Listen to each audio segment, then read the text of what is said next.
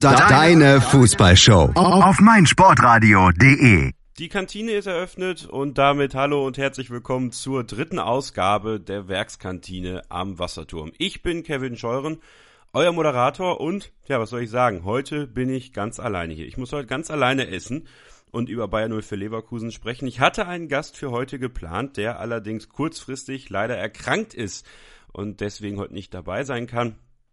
So schnell konnte ich dann leider keinen weiteren Gast mehr finden, deswegen müsst ihr heute mit mir Vorlieb nehmen, aber ich glaube, das kriegen wir eigentlich ganz gut hin. Es gibt einiges zu besprechen um Bayern 04 Leverkusen. Natürlich ein Rückblick auf den 28. Spieltag und das Spiel vom vergangenen Freitag gegen den VfL Wolfsburg. 3 zu 0 hat die Werkself da gewonnen. Wir schauen auf den nächsten Spieltag und das ist dann natürlich das Derby. Der erste FC Köln trifft auf Bayern 04 Leverkusen. Im Möngersdorfer Stadion treffen die beiden Mannschaften Sonntagabend aufeinander. Der Derby-Sonntag in der Bundesliga. Schalke spielt ja auch äh, am Nachmittag dann gegen Dortmund. Ja, worüber sprechen wir noch? Sicherlich wieder ein Thema, wie sieht es mit unseren Verletzten aus, auch mit Hinblick auf das Spiel gegen den FC. Und es gibt natürlich immer wieder so ein paar Spekulationen, welche Spieler könnten nach Leverkusen kommen, welche Spieler nicht, wer ist interessant für Bayern 04 und auf wen kann man sich vielleicht in der nächsten Saison freuen oder muss man vielleicht in der nächsten Saison auch verzichten? Das alles sind natürlich Sachen, die wir heute besprechen möchten, die ich heute besprechen möchte. Wie gesagt, heute habe ich leider keinen Gast hier bei mir in der Sendung, aber ich werde versuchen, das Beste draus zu machen, euch trotzdem bestmöglich zu unterhalten und ich hoffe, das klappt dann auch. Starten möchte ich heute mit einem Rückblick auf das letzte Spiel. 3 zu 0 gewann Bayern 04 da gegen den VfL Wolfsburg. Ein Heimspiel, das, muss man sagen, auf jeden Fall ein gutes war, das mal wieder das gezeigt hat, was wir eigentlich können, nämlich vernünftigen Fußball spielen, sicheren Fußball spielen und auch die nötigen Tore machen. 3 zu 0. Suffisant äh, habe ich Leute im Stadion gehört, die gesagt haben, haben wir das letzte Mal 3 zu 0 zu Hause gewonnen. Ist schon etwas her. Wir haben das Spiel eigentlich gut unter Kontrolle gehabt. Also wir haben Wolfsburg eigentlich kaum große Chancen zugelassen. Sicherlich kamen sie hier und da einmal vors Tor, aber so richtig gefährlich wurden die Wolfsburger das ganze Spiel eigentlich nicht so richtig. Wir haben dann die Tore gemacht. Das 1 zu 0 fiel in der 27. Minute durch Julian Brandt, der, und das muss ich sagen, und ich bin kein großer Fan von Julian Brandt, in den letzten Wochen auf jeden Fall einen Aufschwung erlebt, der viel sicherer spielt, viel selbstsicherer am Ball ist, auch von der Körpersprache her ein bisschen besser unterwegs ist, ein bisschen sicherer unterwegs ist, was mich persönlich natürlich sehr freut, weil natürlich ist es ein herausragender Fußballer. Natürlich weiß er, was er zu tun hat auf dem Platz. Das bringt er nur nicht immer mal, sag ich mal, wirklich zur Geltung. Aber in diesem Spiel hat es auf jeden Fall funktioniert. Er hat ein gutes Spiel gemacht, hat auch nach hinten mehr gearbeitet, würde ich sagen, als das, was er sonst so macht. Ähm, ja, mal hoffen, dass diese diese Stränge, diese, die, dieser Strang, dieser gute Lauf für ihn anhält. Das würde mich natürlich sehr freuen. Das 2 zu 0 erzielte dann Javier Hernandez, genannt Chicharito, nach einer Vorlage von Karim Bellarabi in der 73. Minute. Da natürlich ähm, die Kontroverse, dass äh, an der Mittellinie Dante am Boden lag. Im Stadion war mir eigentlich immer klar, weiterspielen, weiterspielen. Der Schiedsrichter muss entscheiden schließlich, wann der Ball äh, abgegeben werden muss, wann das Spiel unterbrochen werden muss. In meinen Augen war Dante auch nie schwer verletzt. Also er hat auch einmal kurz die Anstalten gemacht, nach oben zu kommen, hat dann gemerkt, oh, Leverkusen ist im Angriff, also gehe ich wieder runter, die spielen den Ball ja eh ins Aus, aber äh, äh, das haben wir nicht gemacht und das finde ich auch gut. Also ich muss mal ehrlich äh, was sagen, diese Fairplay-Diskussion, da kann man ja geteilter Meinung sein. Ich denke immer, es geht um so viel Geld in der Bundesliga, es geht um internationale Plätze, es geht um die Zukunft in der nächsten Saison auch im Abstiegskampf, auch in Hoffenheim, tut mir leid. Also die Schiedsrichter haben die Möglichkeit zu unterbrechen, wenn der Trainer nicht auf die Tribüne will. Also hat der Schiedsrichter auch die Möglichkeit zu unterbrechen, wenn ein gegnerischer Spieler am Boden liegt und der Angriff nicht weitergespielt werden soll. Andererseits muss man nochmal die Wolfsburger kritisieren man hätte durchaus weiterspielen können. Man hätte angreifen können, man hätte ihn, man hätte uns den Ball abnehmen können. Benaglio hätte auch den Ball von Chicharito durchaus halten können, hat aber auch irgendwie gedacht, äh, ja, keine Ahnung, was er gedacht hat. Auf jeden Fall hat er gar keine Anstalten gemacht. Das Tor natürlich hervorragend von Chicharito. Sehr schönes Tor. Und genau so muss man das dann weiterspielen. Und äh, wir haben das schon öfter gemacht, auch auf Schalke mal. Natürlich ist das kontrovers und natürlich ist das nicht die feine englische Art, aber ich denke, wenn man Erfolg haben will, dann muss man auch mal solche Mittel in Kauf nehmen. Und äh, ja, wir sind eh schon unbeliebt genug. Von daher soll es mir auch egal sein, dass ein paar Leute dann noch mehr Groll gegen uns hegen. Also Chicharito alles richtig gemacht, zum 2 zu 0 getroffen. Das 3 zu 0 dann in der 87. Minute durch Vladlen Jurchenko. Das hat mich persönlich sehr gefreut. Jurchenko, der in meinen Augen viel zu wenig zum Einsatz kommt und ähm, der gegen Stuttgart schon ein gutes Spiel gemacht hat auf der 6, der jetzt gegen Wolfsburg gekommen ist für Chalanolo und deswegen offensiver gespielt hat. Und da sehe ich ihn eigentlich auch. Also für mich ist Jutschenko kein Sechser, auf keinen Fall, sondern eher ein Zehner. Also äh, eigentlich das, was Chalanolo auch sein soll. In unserem System gibt's das natürlich nicht so richtig, aber Jutschenko, an dem müssen wir uns noch, äh, also ich sag mal, auf Jutschenko muss man aufpassen. Also ich finde den super, ich finde den, der ist vielleicht ein bisschen Larifari manchmal und muss noch ein bisschen aus sich rauskommen, wie Jonas Bolt auch gesagt hat. Aber ich denke, dass aus Jutschenko auf jeden Fall was Gutes werden kann, wenn man ihn denn behält. Ähm, ansonsten wird er höchstwahrscheinlich dann bei einem anderen Verein was. Aber ich hoffe, dass man jetzt mit ihm verlängert und ihn eventuell ausleiht, ihm die Möglichkeit gibt, bei einem anderen Verein mal längerfristig zu spielen, denn äh, das Tor, was er gemacht hat, schön mit dem Außenriss in die äh, rechte Ecke von ihm aus gesehen geschlänzt. Also tolles Tor. Hat mich sehr für ihn gefreut, hat ihm, glaube ich, auch sehr gut getan, sein erstes Bundesligator zu erzielen, auch zu Hause zu erzielen und man hat richtig gemerkt, auch beim Publikum, da kam richtig was rüber und jeder hat gemerkt, dass es für den Jungen wichtig war, auch mal in Leverkusen zu treffen. Hat er schon mal getroffen im Pokalspiel gegen Viktoria Köln. Das hat ihn auch sehr gefreut, aber so ein Bundesligator und so ein schönes Bundesligator wirklich aus 18, 19, 20 Metern zu erzielen. Ich glaube, das tut sehr gut, das tut ihm gut. Das tut auch der Mannschaft gut. Da hat man dann gemerkt, so, da war es dann wirklich durch in der 73. Minute. Durch Chicharito natürlich das Tor und dann das 3-0. Wolfsburg kann natürlich schnell Tore schießen, deswegen wäre da eventuell noch was drin gewesen.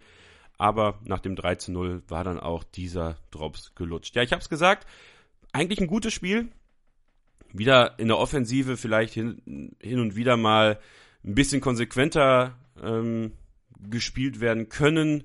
Dann hätte man sicherlich noch höher gewinnen können, aber man hat das Beste draus gemacht. Wolfsburg ist natürlich auch keine Laufkundschaft und ja, was bedeutet das jetzt für uns, für unsere, für unsere Hoffnung, in der nächsten Saison wieder in der Bundesliga, äh, in der Bundesliga spielen wir natürlich, aber in der Champions League zu spielen, aktuell auf Platz 5 stehen, punktgleich mit Borussia Mönchengladbach, die allerdings das bessere Torverhältnis zurzeit haben. Drei Punkte sind es auf den dritten Hertha BSC Berlin da ist alles drin. Und die nächsten Spiele sind natürlich sehr spannend. Jetzt diese Woche gegen den ersten FC Köln in Köln.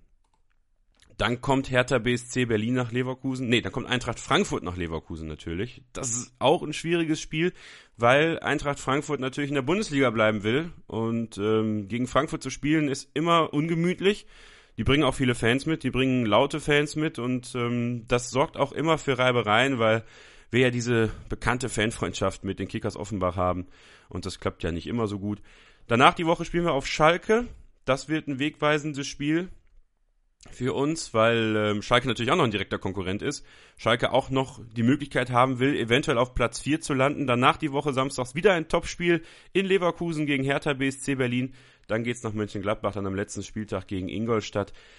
Das ist kein einfaches Restprogramm, das ist aber ein Restprogramm, was sich auf jeden Fall ähm, dazu anbietet, weiter Fußball zu spielen. Denn es sind alles Mannschaften jetzt, die Fußball spielen können.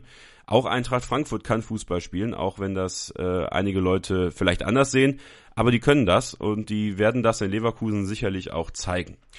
Zwei erfreuliche Meldungen natürlich ähm, vom Spiel gegen Wolfsburg aus Leverkusener Sicht dass Lars Bender wieder zurück ist, der Kapitän, direkt von Anfang an gespielt, habe ich vor dem Spiel ein bisschen, bisschen Sorge gehabt. Also für mich kam das ein bisschen früh. Äh, ich kann natürlich verstehen, dass, äh, dass Lars das wollte und, und auch direkt von Anfang an spielen wollte und aber die Gefahr, dass er sich dann natürlich wieder sofort verletzt, war hoch. Und ähm, hatte am Anfang einige Probleme in die Zweikämpfe zu kommen, hatte auch ähm, klare Bindungsprobleme noch an die Mannschaft, also teilweise Laufwege haben nicht funktioniert, aber gut, wie soll das funktionieren? In den letzten Monaten hat er so wenig gespielt, aber hat sich immer mehr gesteigert und durfte dann nach 61 Minuten raus äh, Chicharito kam dann für ihn, hat ein ordentliches Spiel gemacht, Lars Bender, und freut mich für ihn ganz persönlich, weil es wirklich ein toller Junge ist, der mit dem Herz am rechten Fleck in Leverkusen ist und an dem wir hoffentlich noch viele Jahre viel Freude haben werden.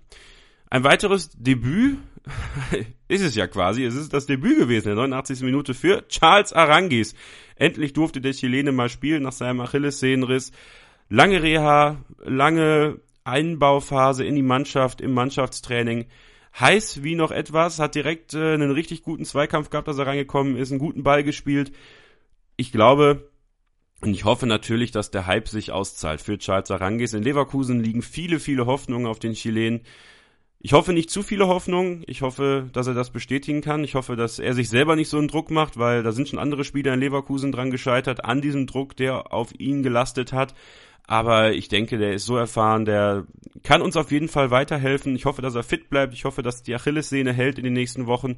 Das ist ja immer noch so ein kleines Risiko, was man natürlich beachten muss. Ähm, bei welcher Belastung Gibt es eventuell wieder Probleme an Achillessehne? Hat er Schmerzen? Ähm, man sollte ihn langsam ranführen. Also bei ihm ist es noch wichtiger, finde ich, als bei Lars Bender. Lars Bender schätze ich so ein, dass er sich einschätzen kann und weiß, wann es geht und wann es nicht geht. Bei Charles Arangis muss man ein bisschen vielleicht die äh, chilenische Mentalität bremsen und ihn auch mal auf den Boden zurückholen, wenn man merkt, so, ah, das klappt vielleicht noch nicht so gut, aber der hat das, äh, hat sich auf jeden Fall diesen Applaus, dieses gute Gefühl verdient. Stefan Kiesling ging für ihn raus, also hat es auch noch so einen kleinen symbolischen Charakter gehabt.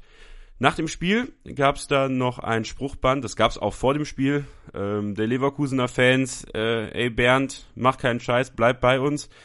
Ja, das äh, wird natürlich gleich im nächsten Segment mein Thema sein. Welche Spieler können gehen, könnten gehen, wann könnten sie gehen und äh, welche Spieler könnten kommen? Also einige Namen werden in Leverkusen gehandelt. Ähm, die werde ich versuchen, so ein bisschen in eine Perspektive zu rücken, äh, dass wir einschätzen können, wie realistisch ist das. Ähm, natürlich bin ich jetzt nicht so nah am Verein dran, aber ähm, so, so, so einige Sachen kann man da sicherlich absehen.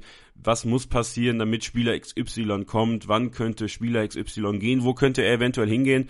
Das alles sind natürlich Themen, die uns beschäftigen müssen, äh, je nachdem, wo wir dann am Ende der Saison landen. Aber um dieses Segment abzuschließen. 3 zu 0 gegen den VfL Wolfsburg. Ähm, ja, mit einem guten Spiel, mit einem guten Gefühl aus dieser Partie rausgegangen. Mit Gladbach punktgleich. Ich glaube, das ist auf jeden Fall etwas, worauf man aufbauen kann. Und ähm, sicherlich muss man schauen, dass man das Derby gewinnt am Wochenende. Das ist natürlich für uns alle sehr wichtig, dass wir dieses Derby gewinnen. In Köln haben wir auch schon übel auf die Nuss bekommen, aber das soll in dieser Saison hoffentlich nicht passieren. Ja, die Werkself-Kantine am Wasserturm. Das ist die Sendung, die ihr hört. Die Sendung rund um Bayern 04 Leverkusen hier auf meinsportradio.de habe ich in den ganzen letzten 13 Minuten nicht einmal erwähnt, wie der Sendung, wie die Sendung heißt und wie äh, der Sender heißt, auf dem ich laufe. Aber ihr seid richtig hier in der Werkself-Kantine am Wasserturm. Ich bin Kevin Scheuren. Ihr hört meinsportradio.de und ähm, ja, ich möchte mal eine kleine Empfehlung aussprechen. Wenn ihr mal ähm, Lust und Zeit habt, dann hört doch mal die Sportshow. Da kriegt ihr jeden Tag das Wichtigste aus dem Sport für euch kredenzt von Malte Asmus. Und das lohnt sich. Ich bin da auch manchmal zugegen und, und rede über Formel 1, rede über Fußball. Ähm, hört einfach mal rein. Also es ist ein schöner ähm, Roundup, wenn ihr morgens mal äh, informiert werden wollt, was in der Welt des Sports so passiert, auch über den Tellerrand äh, geschaut werden soll. Also die Sportshow hier auf meinsportradio.de ist da für euch die Adresse. Ich bin gleich wieder hier mit der Werkself-Kantine am Wasserturm und dann sprechen wir über mögliche Transfers, mögliche Ab- und Zugänge von Bayern 0 für Leverkusen in der kommenden Saison. Ja, hallo, hier ist Jörg Sievers von Hannover 96 und ihr hört meinsportradio.de. Hören, was andere denken auf meinsportradio.de. Herzlich willkommen zurück zur Werkself-Kantine am Wasserturm. Ich bin Kevin Scheuren und spreche hier heute alleine, weil mein geplanter Gast krank geworden ist, über alles Aktuelle bei Bayern 04 Leverkusen hier auf meinsportradio.de und natürlich auch im Podcast über iTunes.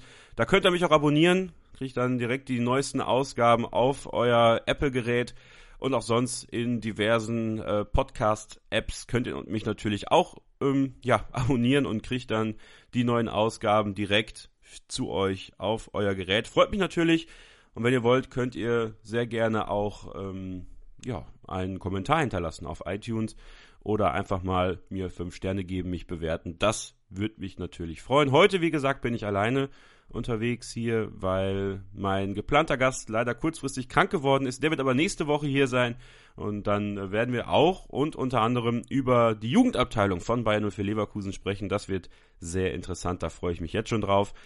Die Jugend ist ein wichtiges Stichwort, denn es ist ja so, dass äh, in Leverkusen immer eine große Fluktuation herrscht, was Spieler angeht. Also Spieler kommen, Spieler gehen, das ist in äh, diversen Fansongs natürlich auch immer ein Thema. Aber welche Spieler könnten in der nächsten Saison gehen? Je nachdem, in welchem Europacup wir spielen, Champions League oder Europa League, ist die Gefahr, dass der eine oder andere Spieler uns verlässt, ziemlich hoch. Noch höher wäre das, wenn wir in gar keinem Europacup spielen würden. Aber ich lehne mich jetzt so weit aus dem Fenster zu sagen, dass das auf jeden Fall nicht passieren wird. Also in einem Europacup werden wir spielen. In der Champions League wird es natürlich einfacher, Spieler zu halten als in der Europa League. Aber es gibt einige Spieler, die natürlich sehr begehrt sind. Und dann gibt es im Sommer auch noch eine Europameisterschaft in Frankreich. Und da können sich einige Spieler auch noch präsentieren, wenn sie denn für ihre Nationalmannschaften berufen werden. Ein Spieler, der sehr hoch auf der Liste bei diversen Vereinen stehen sollte, ist unser Torwart Bernd Leno. Ein herausragender Torwart, ein großes Torwarttalent, der schon ein großer Torwart ist mit seinen 24 Jahren. Muss man sich mal überlegen. 92er Jahrgang, 24 Jahre, ich bin 90er Jahrgang. Und ähm, Tja, was der schon äh, an Champions League Spielen abgerissen hat, an Bundesliga Spielen sowieso, das ist aller Ehren wert, nie verletzt, eigentlich immer richtig gut, hat natürlich auch seine Böcke, aber mein Gott, der Junge ist jung also darf er seine Fehler auch machen, das ist klar. 18 Millionen äh, soll die festgeschriebene Ablösesumme in seiner Ausstiegsklausel sein. Laut transfermarkt.de ist sein Marktwert aktuell 16 Millionen. Das heißt, man würde sogar 2 Millionen über Marktwert liegen damit. Finde ich immer noch zu wenig, muss ich ehrlich sagen. 18 Millionen in der Ausstiegsklausel, aber anders ist es wahrscheinlich nicht zu machen. Ja, was macht er denn? Also die Fans sind sich einig, mach keinen Scheiß, bleib bei uns, war die klare Ansage von Seiten der Fans in der Nordkurve. Bernd Leno soll bleiben, das ist sicherlich auch der Wunsch des Vereins, da bin ich mir sehr sicher. Aber was wünscht er sich? Will er schon auf die Insel? Will er vielleicht nach Spanien? Also ich habe jahrelang gesagt, wenn Marc-André Terstegen, das heißt jahrelang, aber ähm, jetzt seitdem Terstegen in Barcelona ist, wenn Barcelona Ter Stegen hat, dann wird sich Real Madrid sicherlich Bernd Leno schnappen, sobald es geht, weil dann hat man die zwei zukünftigen deutschen Nationaltorhüter quasi auch schon gegeneinander ausgespielt. Ter Stegen ist jetzt eventuell auf dem Weg nach Manchester zu Man City. Pep Guardiola möchte ihn ja gerne mitnehmen oder möchte ihn gerne dahin holen. Aber was passiert mit Bernd Leno? Vielleicht geht er nach Barcelona, vielleicht äh, geht er auf die Insel. In England, denke ich, kann er sich wunderbar präsentieren. Für den englischen Fußball ist er gut genug, auf jeden Fall auch am Ball. Ich würde mir wünschen, dass er in Leverkusen bleibt, weil ich glaube, dass ein paar Jahre Leverkusen ihm noch ganz gut tun. Zwei Jahre vielleicht noch oder so. Vielleicht können wir ja bis dahin auch einen Titel holen, wenn es nur der DFB-Pokal ist. Das wäre ja uns zu wünschen auch. Äh, oder wünsche ich mir natürlich für den Verein. Leipzig ist auch noch ein Thema. Ähm, RB Leipzig und Bernd Eno sollen ja schon in regen Kontakt sein. Da hat man in den letzten Wochen lesen können. Das Ganze ist ein bisschen abgeflacht. Vielleicht war es auch nur eine Ente. Wer weiß das schon. Auf jeden Fall einer der begehrtesten Torhüter auf den Markt. Und es wird natürlich zu sehen sein, was Bernd Leno selber will. Also als er das Plakat gelesen hat, hat er nicht viel Reaktion gezeigt. Äh, hat sich relativ bedeckt gehalten. Ich glaube, das wird in den nächsten Wochen auf jeden Fall auch noch zum Thema werden, auch in der Presse natürlich. Ich glaube, ähm, Bernd Leno wird diese Frage öfter beantworten müssen. Wann gibt's denn das Bekenntnis für Bayern 04 Leverkusen? Ich würde mir wünschen, dass er bleibt, aber bei einer Ausstiegsklausel und bei so einem Spieler weiß man nie, äh, was passieren kann. Ein weiterer Spieler, der sicherlich für andere Vereine interessant sein sollte, ist einer unserer Abwehrspieler und zwar Ömer Toprak. Ömer Toprak sagt man sich innerhalb des Vereins, innerhalb der Fanszene, wollte Bayer Leverkusen schon im vergangenen Sommer verlassen. Da hat der Verein aber gesagt, nein, du musst bleiben. Das hat ihn relativ unzufrieden gemacht oder soll ihn relativ unzufrieden gemacht haben. Für ihn ist, denke ich, die Türkei ein sehr interessantes Ziel. Er ist sehr stolzer Türke, wird jetzt auch bald wieder für die Nationalmannschaft nominiert, nachdem ähm, Fatih Terim der ähm, Nationaltrainer der Türkei und er sich ja nach der ganzen Geschichte rund um, äh, ach, wie hieß er noch? Äh, äh, den Namen vergesse ich immer. Gökhan Töre und Hakan Çalhanoğlu und ihn diese äh, Geschichte mit der Waffe. Ihr habt äh, den Sportstudio-Beitrag sicherlich gesehen, das Interview von Hakan Çalhanoğlu. ähm, der sich dazu entschieden hat, solange Gökhan Töre Nationalmannschaft spielt, spiele ich nicht Nationalmannschaft. Äh, Hakan ist da etwas schneller eingeknickt. Ähm, bei Ömer wird es wohl jetzt bald der Fall sein. Ich denke, spätestens zur EM wird er mitfahren. Davon gehe ich schwer aus. Mit 26 Jahren ist er auf dem Feld schon einer der äh, erfahreneren Leute bei uns, bei den Stammspielern. Ähm, sehr guter Innenverteidiger, sehr gute Übersicht, gutes Kopfballspiel, gutes Stellungsspiel und wie gesagt, stolzer Türke und ich glaube, da ist die Türkei auf jeden Fall ein Ziel, was in den nächsten Jahren für ihn interessant werden wird einer der Istanbuler Vereine auf jeden Fall. Ähm, in der Türkei ist viel Geld, also Geld sollte da nicht das Problem sein. Die Frage ist, ob er qualitativ da überhaupt schon hin will in die Liga. Die, ja, muss man einfach sagen, qualitativ weit unter der deutschen Liga liegt. Für ihn wird das sehr entscheidend sein, ob er in die Heimat zurück will, wann er in die Heimat zurück will. Ich glaube, dass kein anderer Verein in Frage kommt, also kein anderes Land in Frage kommt vielmehr. Ich glaube, es wird dann die Türkei sein. Ob er dann jetzt diesen Sommer den Absprung suchen wird, und wie man dann reagieren wird. Ich glaube, das wird auch davon abhängen, was wir für einen Pokal spielen werden. Dann gibt's natürlich noch die Frage, was ist mit Kyriakos Papadopoulos? Ähm, einer wird, ich befürchte, dass einer der beiden den Verein verlassen wird. Ich hoffe nicht, dass Papa geht, ich hoffe nicht, dass Toprak geht. Ich würde mir eigentlich wünschen, dass man alle drei Innenverteidiger, Tar, Toprak und Papadopoulos auch in der nächsten Saison hat. Ähm, aber es ist viel Qualität und einer dieser Qualitätsspieler muss dann immer auf die Bank und für Papa war das jetzt eine unglückliche Saison, obwohl er viele Spiele gemacht hat. Also ich gucke nochmal gerade rein, wie viele Spiele er absolvieren konnte. Jetzt ist ja seine Saison schon vorbei quasi. 16 Spiele in der Bundesliga, 5 in der Champions League, 4 in der Europa League, 4 im DFB-Pokal, 2 in der Champions League Quali. Insgesamt 31 Spiele. Das ist okay äh, denke ich. Es wäre natürlich schöner gewesen, wenn er sich jetzt nicht noch am Ende der Saison verletzt hätte. Ähm, Papa ist mein Lieblingsspieler, das ist einfach so und äh, das wird auch so bleiben. Ähm, wie gesagt, ich hoffe, dass alle drei bleiben. Bei Toprak ähm, wird es halt davon abhängen, auch wie er seine EM spielt. Der nächste Spieler, der auf der Liste vieler Vereine stehen wird und dem ich persönlich äh, nicht hinterher trauern würde, wenn er den Verein verlässt, ist Christoph Kramer der immer vom SSC Neapel beobachtet wird und dem auch ein Kontakt nachgesagt wird. Nach der EM könnte man ja eventuell, da der Weltmeister nicht immer den glücklichsten Eindruck in Leverkusen macht, zumindest ist das mein Eindruck, äh, der kann natürlich täuschen, ähm, den Verein in meinen Augen auch gerne verlassen. Äh, da kann man einiges an Geld einstecken, 12 Millionen Marktwert laut transfermarkt.de aktuell. Ich glaube, da kann man noch ein bisschen drüber gehen. Und ähm, ja, ich fände es nicht schlimm, wenn Kramer geht. Ich glaube, das ist auch kein großer Verlust. Lars Bender wird noch eine Saison bleiben, denke ich mal. Arangis auch. Die müssen erstmal wieder rankommen, müssen eine ganze Saison spielen. Kevin Campbell eigentlich jetzt auch. Hakan Çalhanoğlu ist der nächste Spieler, der sehr begehrt ist in Europa, der mit seinen Freistoßkünsten sicherlich zu einigen Vereinen in Europa wunderbar passen würde. Für mich tatsächlich eher nach Italien, weil dann gemächlicherer Fußball gespielt wird. Da, wo schneller Fußball gespielt wird, da sehe ich ihn eigentlich nicht.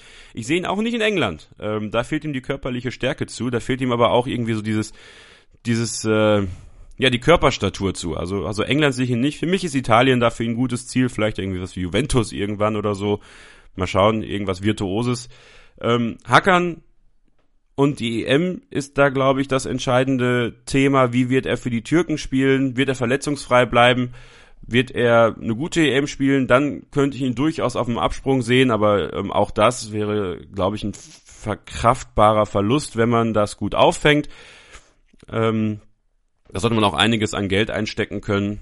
Und ähm, im Endeffekt muss man sagen, das wäre sicherlich ein Abgang, dem man auch nicht hinterher weinen würde. Also ähm, Hakan bleibt sicherlich hinter seinen Erwartungen zurück, leider. Und ähm, will mir natürlich wünschen, dass er bleibt. Ich finde den Jungen eigentlich ganz gut. Ähm, aber wenn er geht, dann, dann geht er halt. Also ich glaube, das ist äh, auch kein so großes Problem. Vladimir Jurchenko, ähm, habe ich gerade schon angesprochen. Hoffe, den Vertrag verlängert man ähm, und leiht ihn dann aus an eine Mannschaft, wo er regelmäßig spielen kann, wo er auch einer der Besten dann ist. Und dann holt man ihn zurück und dann ist er hoffentlich der Spieler, von dem man sich erhofft, dass er wirklich was Großes ist und äh, der kann was Großes sein. Also ich muss, man muss ihm nur eine Chance geben und ähm, ich glaube, dann, dann kann man auch Großes von ihm erwarten. Und ein letzter Spieler, über den man sprechen muss, oder zwei letzte Spiele, über die wir sprechen müssen, Karim Bellarabi der ähm, immer noch der ist, der am meisten läuft in Leverkusen, der am schnellsten läuft in Leverkusen, der versucht sich mit Einzelaktionen durch die Abwehr zu bohren, manchmal den Mitspieler vergisst auf diesem Weg und, und auch den Ball. Aber äh, ein Spieler, der in den letzten schweren Wochen immer noch einer derer war, die viel gekämpft haben. Viel brotlos gekämpft natürlich auch und ähm, ich erinnere mich noch an das Spiel gegen Barcelona mit Chicharito, als er aneinander gerasselt ist. Es hat nicht immer funktioniert in der Saison für ihn. Die Frage bei ihm auch, ähm, wie sieht's mit der EM aus? 25 Jahre, auch 90er Jahrgang, 16 Millionen Marktwert, Marktwert, mein Gott, was ein Wort, Marktwert aktuell.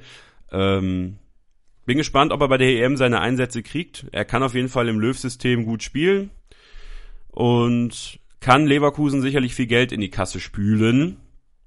Ich ähm, wäre ebenfalls der Meinung, dass ähm, das zwar ein herber Abgang wäre, aber ein Abgang, der eventuell charakterlich ähm, vielleicht nicht der schlechteste ist. Also seine, seine Art und Weise, wie er sich manchmal auf dem Platz gibt, ist sehr anstrengend ähm, zuzuschauen. Es ist sehr hochnäsig teilweise ja, er kann Fußball spielen und er ist einer der besten Fußballer, die wir haben. Er ist der schnellste, den wir haben. Ähm, manchmal muss man dann allerdings auch wirklich mal den Mitspieler sehen und nicht immer noch drei Haken mehr machen.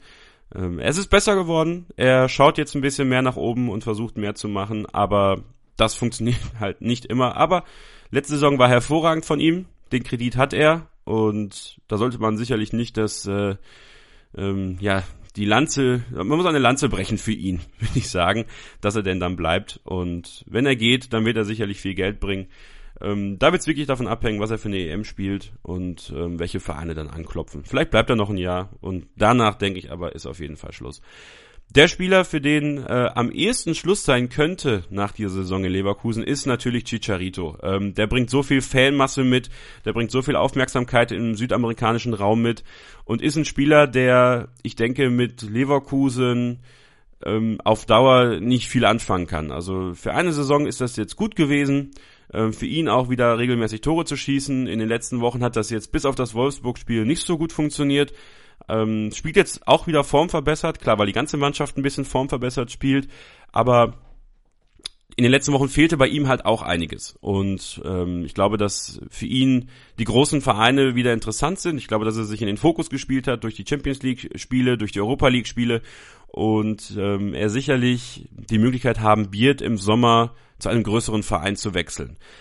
Sicherlich würde es mich freuen, wenn er in Leverkusen bleibt, wenn er sagt, ich mache hier noch ein Jahr, ich bin dankbar und, und freue mich hier zu sein. Wenn er gehen sollte, kann ich das aber auch gut verstehen, weil Leverkusen einfach eine kleine Nummer ist und er einfach Größeres gewohnt ist. Und ich glaube, dass wir auch da viel Geld kassieren könnten und er bei einem größeren Verein dann wieder auf Dauer seinen Flair spielen lassen kann. Das sind Spieler, ähm, oder das sind die Spieler, die den Verein verlassen könnten. Ich äh, rück das nochmal zusammen. Leno, Toprak, Papadopoulos, Kramer, Bellarabi, Chalanolu, Chicharito und Jochenko ausleihweise. Ähm, ansonsten natürlich noch kleinere Spieler, sag ich mal, wie Robbie Cruz oder sowas, äh, wo dann wieder der, der Abgang gesucht wird. Im nächsten Segment möchte ich darüber sprechen, wer kommen könnte. Wer äh, könnte nach Leverkusen kommen? Wen würde ich gerne in Leverkusen sehen? Wer passt gut ins System von Roger Schmidt, der ja dann höchstwahrscheinlich und äh, leider nächste Saison auch noch Trainer sein wird, je nachdem, wie das mit der Saison läuft. Und man scheint ja den Abgang nicht zu suchen, aber nach, so ist das dann halt. Man kann nicht alles haben. Da werde ich drüber sprechen, hier in der Werkskantine am Wasserturm. Ich bin Kevin Scheuren und ihr hört meinsportradio.de. Das Bundesliga-Special. Alle Spiele, alle Tipps, alle Tore. Jeden Freitag ab 12 Uhr, zwei Stunden live auf meinsportradio.de. Übrigens kannst du jetzt alle Sendungen auch einzeln abonnieren. Auf iTunes oder auf meinsportradio.de. Weiter geht's hier in der Werkskantine am Wasserturm mit mir, mit Kevin Scheuren. Ich rede über Bayer Leverkusen, habe jetzt gerade über mögliche Abgänge gesprochen und werde jetzt versuchen, in diesem Take mögliche Zugänge irgendwie ähm, zu nennen. Es gibt ja einige Gerüchte, die ähm, in den letzten Tagen kursiert sind. Der Kicker hatte da einen großen Artikel über mögliche Zugänge in Leverkusen. Es gibt natürlich auch noch Wünsche, die ich hätte, wer nach Leverkusen kommen soll, wen, wen ich gerne unterm Bayerkreuz sehen möchte. Das mache ich heute alles hier alleine. Ich weise da nochmal drauf hin. Äh, ich mache heute einen Solo-Run sozusagen, denn mein geplanter Gast ist kurzfristig leider krank geworden, wird aber dann nächste Woche hoffentlich dabei sein. Und äh, dann sprechen wir unter anderem auch über die Jugendabteilung von Bayer Leverkusen und wer aus der Jugendabteilung vielleicht auf Dauer zu den Profis hochrücken kann. Hier auf meinsportradio.de gibt es meistens jede Woche eine neue Ausgabe der Werkskantine am Wasserturm mit mir, Kevin Scheuren. Und ihr habt die Möglichkeit, diese Sendung auch bei iTunes zu abonnieren und bei anderen Podcast-Apps. Dort kriegt ihr dann immer die neuesten Folgen direkt auf euer Gerät runtergeladen. Und ich würde mich freuen, wenn ihr doch eine Bewertung abgeben würdet bei iTunes.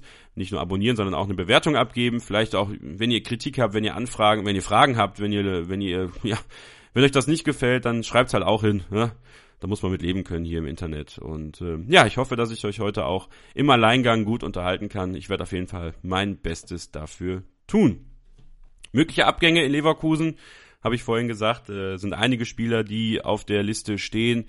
Aber auch mögliche Zugänge sind da. Und es gibt äh, Länder aktuell, da sind sehr viele Spieler sehr beliebt. Ein Land davon ist Belgien.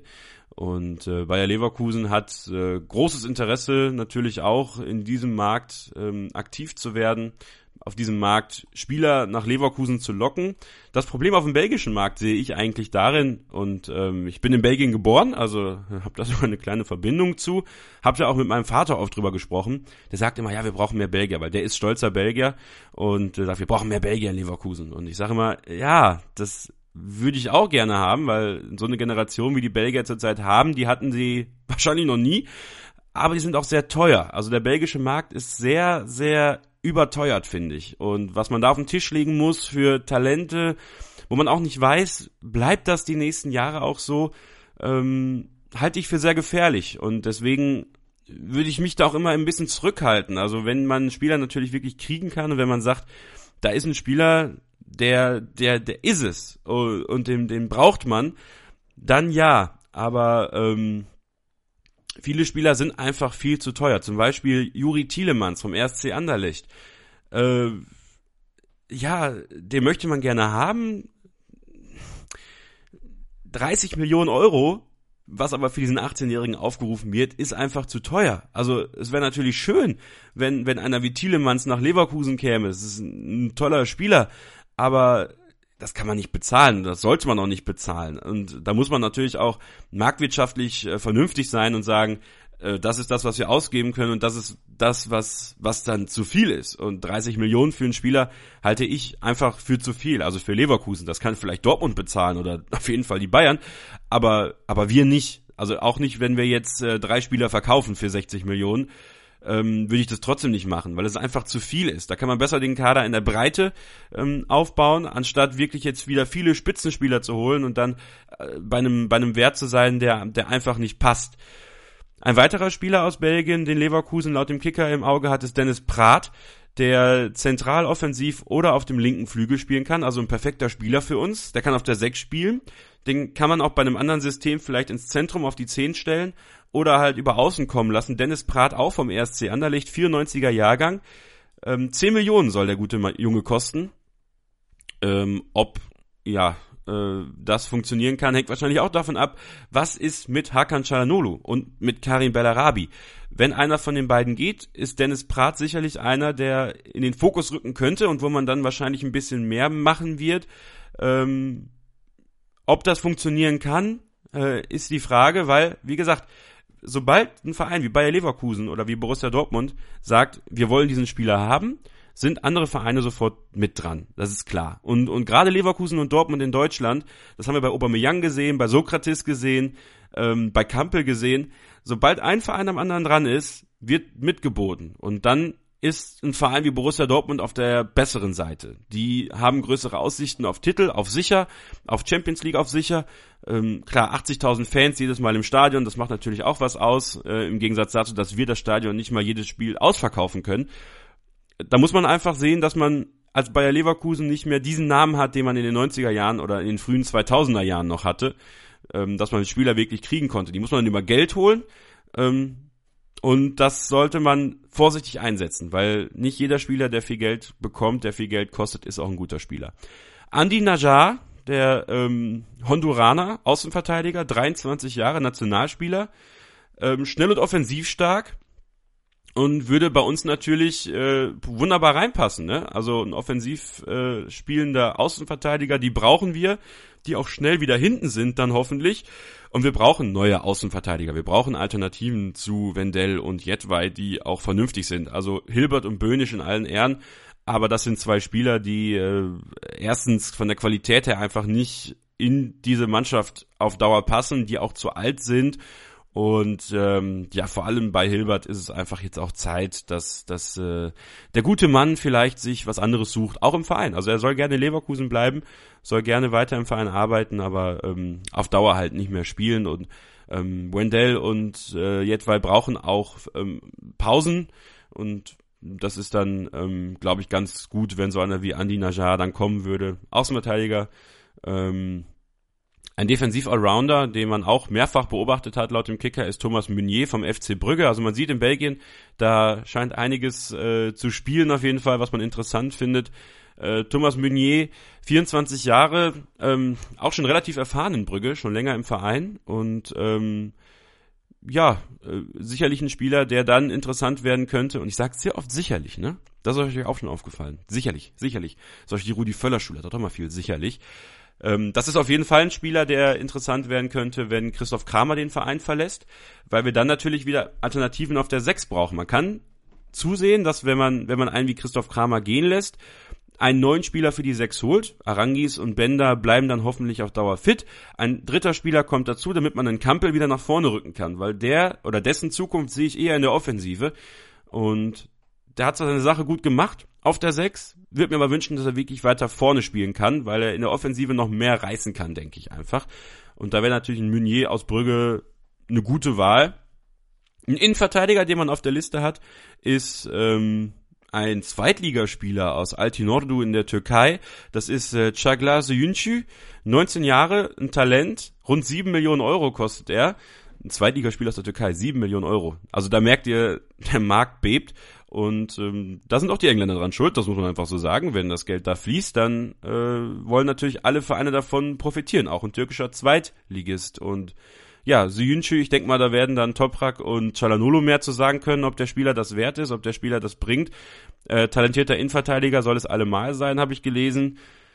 Und das würde dann natürlich wirklich bedeuten, dass äh, einer von Toprak oder Papadopoulos gehen würde. Wenn man dann aufstockt mit einem Talent, dann ähm, ist es wohl leider so, dass einer von den beiden gehen sollte. Dann hoffentlich nicht, deswegen mal abwarten. Für die Offensive brauchen wir natürlich auch noch Leute, denn ähm, ja, wie gesagt, Chicharito, ähm, ich denke mit einem mit einer großen Abschiedschance auch Stefan Kiesling, dem man noch immer keinen neuen Vertrag gegeben hat. Ähm, was passiert mit ihm? Wie sieht's mit ihm weiter aus? Bis 2017 hat er noch Vertrag, verlängert man jetzt doch nicht, sagt dann, wir lassen es dann auslaufen 2017. Die Idee war ja, ihn bis 2019 zu verlängern und ihm danach einen Job im Verein zu geben. Ob das immer noch der Plan ist, da äh, habe ich gerade aktuell keine weiteren Informationen zu, aber bislang gibt's noch keinen neuen Vertrag. So oder so muss man auch nach Stefan Kiesling einen Stürmer haben, der groß gewachsen ist, der Kopfball stark ist, der wirklich äh, ja, diese Kiesling-Tugenden hat und eventuell vielleicht sogar noch gut laufen kann. Und da hat man einen in Holland gefunden, einen französischen U21-Nationalspieler, Sebastian Aller, äh, Sebastian Aller, ähm, französischer U21-Nationalspieler habe ich gesagt. FC Utrecht ist der Verein. 10 Millionen Euro kostet er, groß, kopfballstark. Das sind die Tugenden, die wir brauchen äh, in dieser Position, damit er die kleineren, schnelleren, wendigeren Stürmer unter, ähm, also in, in den Fokus rücken kann und den die Bälle ablegen kann, aber gleichzeitig natürlich auch treffen kann.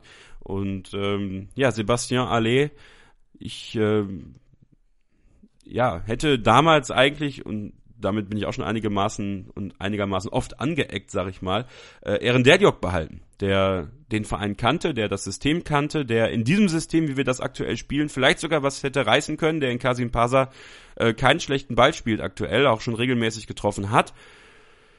Aber in Leverkusen einfach auf Dauer auch keine Lobby hatte und deswegen abgeschoben wurde. Und ja, man braucht einen Ersatz nach Kiesling, Sebastian Aller vom FC Utrecht. Wäre da jemand? Für Chicharito oder für die Außenposition gibt es natürlich noch einen Ersatz in der Bundesliga, den ich jahrelang schon in Leverkusen haben möchte, der auch schon vor Beginn der letzten, also vor Beginn der jetzigen Saison offenbar einen unterschriftsreifen Vertrag von Bayer Leverkusen vorliegen hat, dann aber kurzfristig nochmal bei seinem Verein verlängert hat. Ich spreche von Kevin Volland von 1899 Hoffenheim. Und da wäre ein Abstieg der Hoffenheimer bestimmt keine schlechte Sache, was den Wert angeht und äh, was vielleicht auch Optionen angeht, dass man ihn dann günstiger nach Leverkusen holen kann. Aber auch da wieder, Borussia Dortmund wird da mit im Spiel sein, andere Vereine auch, da muss man dann schauen. kann man diesen Vertrag nochmal neu aufsetzen, den er offensichtlich vorliegen hatte vor Beginn der Saison oder eben nicht.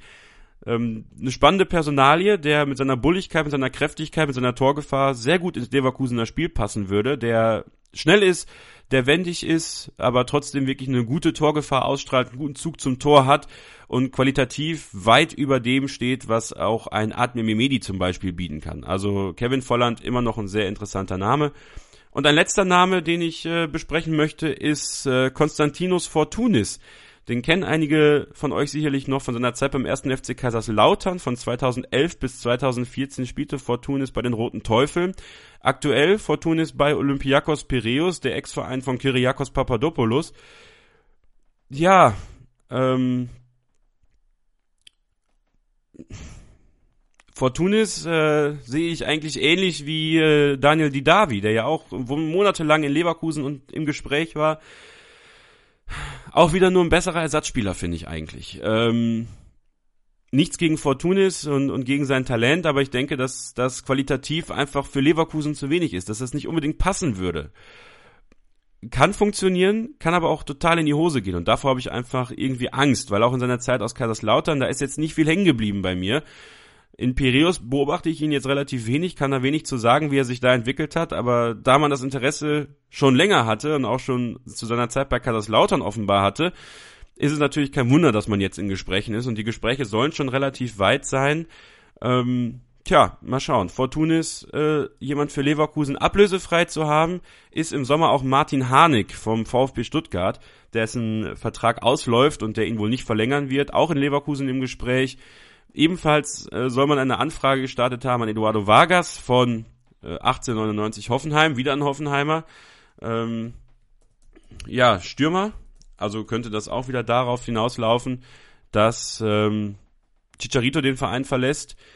Mal schauen. Also es gibt einige Spieler, die auf der Liste von Bayer Leverkusen sind. Es gibt einige Spieler, die auf der Liste von anderen Vereinen sind, aus Leverkusen. Ich glaube, das wird eine sehr spannende Transferphase und äh, kann wieder für einen sehr großen Umbruch sorgen. Wichtig wird es sein, Spieler zu bekommen, die das System von Roger Schmidt verstehen können. Ich weiß nicht, ob es Spieler verstehen können überhaupt oder eben nicht.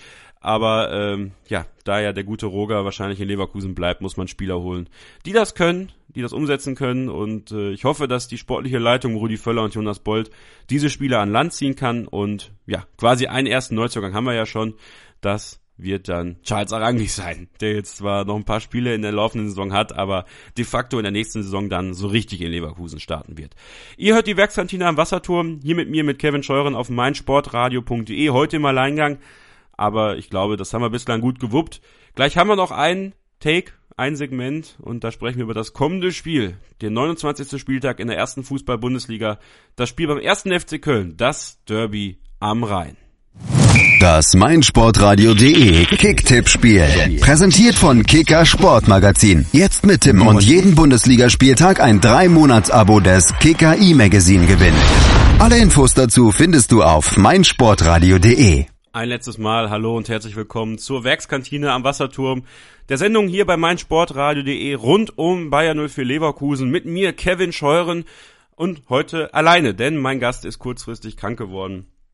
Und deswegen äh, bin ich heute mal alleine unterwegs und um euch noch mal ein bisschen zu erzählen, was ich heute so besprochen habe, falls ihr nicht die ganze Sendung gehört haben solltet. Wir haben über das Spiel gegen, ich habe über das Spiel gegen den VfL Wolfsburg gesprochen, über mögliche Abgänge, mögliche Zugänge vom Bayer Leverkusen in der nächsten Saison. Und jetzt möchte ich zum Abschluss noch auf das nächste Spiel schauen, und zwar das Spiel am 29. Spieltag beim ersten FC Köln. Das Rhein-Derby. Köln und Leverkusen, zwei Städte, die aneinander grenzen. Man fährt quasi aus Leverkusen raus, ist in Köln und umgekehrt. Deswegen ist der Weg zum Spiel am Sonntag um 17.30 Uhr im Müngersdorfer Stadion sicherlich nicht der längste. Und das ist auch nicht schlimm. Aber es gibt natürlich immer wieder, dass es äh, ein Hochsicherheitsspiel war, nicht mehr ist, soweit ich weiß.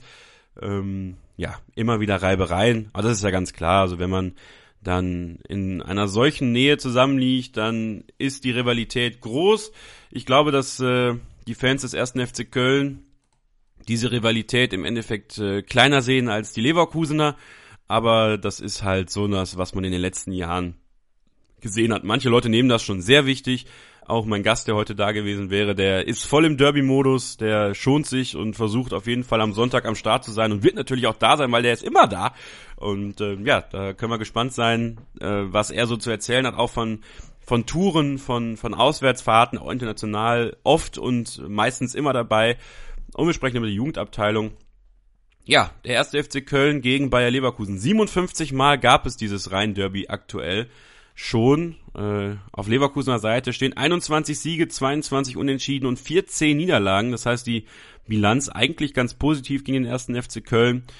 88 zu 77 Tore aus Leverkusener Sicht und äh, viele Karten gibt's auch immer. 91 gelbe Karten, eine gelb-rote Karte und fünf rote Karten für Bayer Leverkusen in Spielen gegen den ersten FC Köln.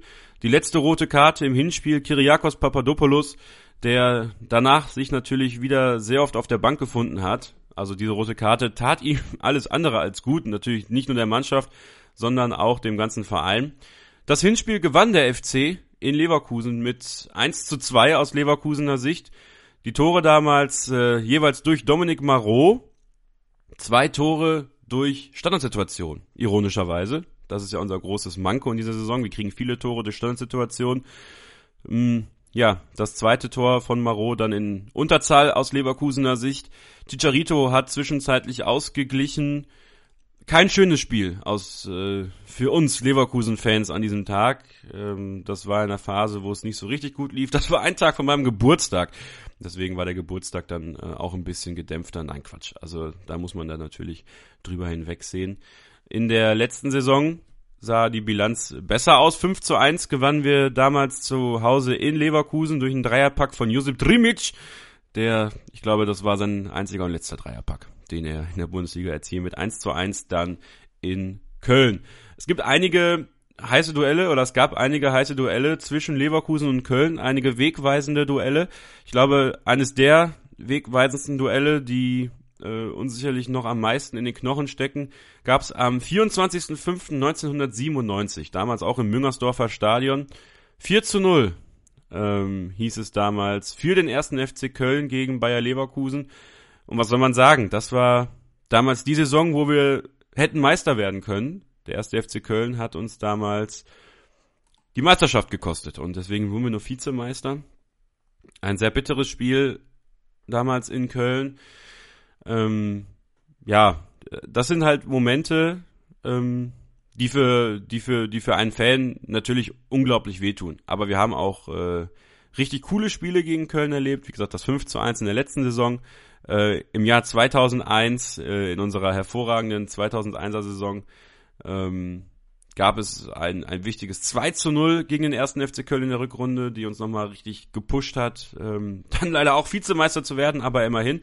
Äh, Im Pokal haben wir schon oft gegen den FC gespielt und da auch gut gespielt und auch gewonnen und ähm, ja, also Spiele gegen den ersten FC Köln machen eigentlich Spaß. Es sind gute Spiele. Ähm, jetzt, dadurch, dass Peter Stöger in Köln Trainer ist, ist es natürlich so, dass der erste FC Köln sehr massiert in der Defensive agiert und uns wenig Chancen zulässt. Die muss man dann natürlich nutzen, aber sobald meistens, sag ich mal, dieser Korken gezogen ist im Spiel und beide Mannschaften mit offenerem Visier spielen, dann ist das eigentlich auch ganz ansehnlich. Und ich freue mich drauf, am Sonntag in Köln zu sein und äh, mir das Spiel live im Stadion anzugucken. Was können wir erwarten? Ähm, wir haben einen besseren Lauf jetzt. Ich glaube, dass die Osterpause dem Verein gut getan hat. Ich glaube, dass ähm, die Rückkehr von Lars Bender als Kapitän sehr wichtig ist und der wird sicherlich auch am ähm, Sonntag vom Beginn an wieder spielen. Zwei Spieler, die nicht dabei sein können, höchstwahrscheinlich, ziemlich sicher, sind Kevin Campbell, der immer noch ähm, an den Folgen seines Wadenbeinbruchs laboriert und immer noch im Aufbautraining ist und Ömer Toprak, der nach seinem Muskelfaserriss immer noch nicht auf den Beinen zurück ist. Bei Ömer Toprak finde ich es halt ein bisschen, bisschen sehr schade. Ich glaube, dass er sich ein bisschen früh wieder zurückgemeldet hat, dass dieser Muskelfaserriss vermeidbar gewesen wäre.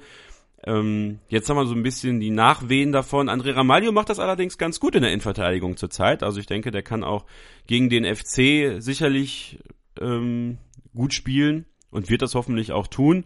Und klar, äh, Jonathan Tah wird in der Innenverteidigung ganz normal auflaufen. Ich bin gespannt darauf, wie der erste FC Köln spielen wird. Ähm, ich hoffe, dass er also er, also Peter Stöger, seine Mannschaft nicht ganz so defensiv aufstellen wird. Natürlich kann man das bei ihm äh, nie ausschließen, dass das passieren wird.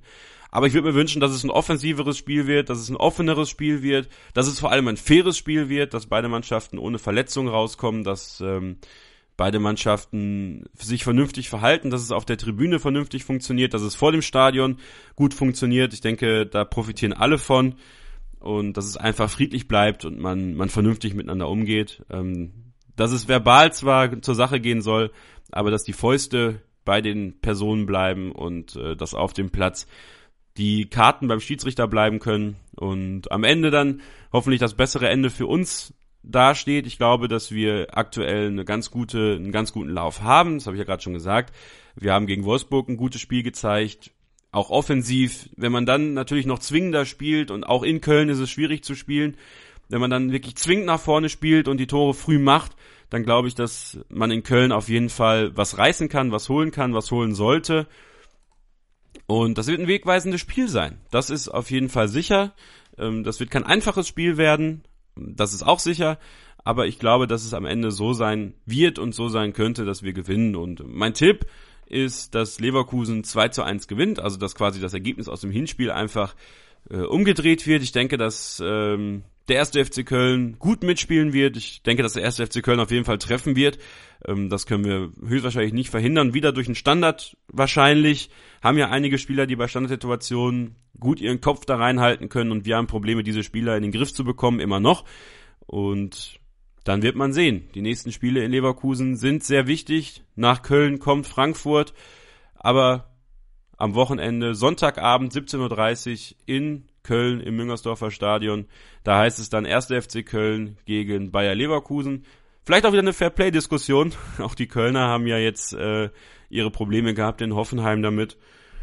Nochmal, um darauf einzugehen, ich denke, dass der Schiedsrichter dafür zuständig ist, das Spiel zu unterbrechen und nicht die Mannschaften. Die wollen Tore schießen, die wollen gewinnen. Und ähm, ich finde das eigentlich ganz gut, wie Peter Stöger das gesagt hat, dass man das in Absprache mit, den, mit dem gegnerischen Team so macht. Wenn ein Spieler am Boden liegt und der jetzt nicht super schwer verletzt ist, also wenn das Bein nicht durch ist oder das Kreuzband oder so, oder man merkt, da geht gar nichts mehr, dann wird einfach weitergespielt und der Schiedsrichter muss dann entscheiden, ob er das Spiel unterbricht und dann muss man damit einfach umgehen. Und dann muss man einfach nicht aufhören zu spielen. Das ist wie mit äh, Handheben bei Abseits. Das ist alles erst Abseits, wenn der Schiedsrichter pfeift. Es ist faul, wenn der Schiedsrichter pfeift und das Spiel muss unterbrochen werden. Wenn der Schiedsrichter pfeift, und das wird dann hoffentlich auch in Köln der Fall sein, wenn der erste FC Köln auf Bayer Leverkusen trifft. Das Derby am Rhein. Ich denke, personell wird sich in Leverkusen nicht viel verändern im Vergleich zum Spiel gegen den VfL Wolfsburg. Da rechne ich eigentlich mit der größtenteils gleichen Aufstellung. Ich könnte mir vorstellen, dass, äh, wenn er wenn, wenn er verwegen ist, dass äh, Rangis ein bisschen mehr Zeit bekommt in diesem Spiel, dass er nicht nur in den letzten zwei Minuten kommen wird, weil Arangis natürlich auch je nach Spielsituation noch sehr viel mehr Schwung reinholen kann in die Partie. Aber ansonsten schaue ich gerade nochmal, ja, ähm, Ramalho und Tar, wenn in Innenverteidigung spielen, Wendell und Jedwai auf den Außen. Also ich denke, das wird ähm, größtenteils die gleiche Aufstellung sein. Was halt sein könnte, ist, dass ähm, Chicharito von Beginn an spielen wird, ähm, statt Kiesling äh, als Stürmer vorne drin. Da wird man halt auch sehen müssen, wie alle durch die Trainingswoche kommen. Aktuell eine hohe Intensität beim Training. Äh, alle sind sehr fokussiert auf dieses Spiel. Bislang keine Verletzten, aber das weiß man ja nie bis zum, bis zum bitteren Ende vor dem Spiel, ob da nicht doch noch ein Spieler ausfällt. Deswegen rechne ich eigentlich mit der gleichen Aufstellung. Und wie gesagt, einem 2 zu 1 Sieg für Bayern 04 beim FC in Köln. Nächste Woche dann hier in der Werkskantine am Wasserturm äh, hoffentlich wieder ein Gast dabei. Dann äh, ist es nicht wieder so, dass ihr mich die ganze Zeit alleine hören müsst. Obwohl, ich fand das jetzt gar nicht so schlimm. Ne? Also sicherlich habe ich sicherlich oft gesagt. Ähm, vielleicht muss ich beim nächsten Mal einfach mal eine Strichliste führen und mir das einfach abgewöhnen.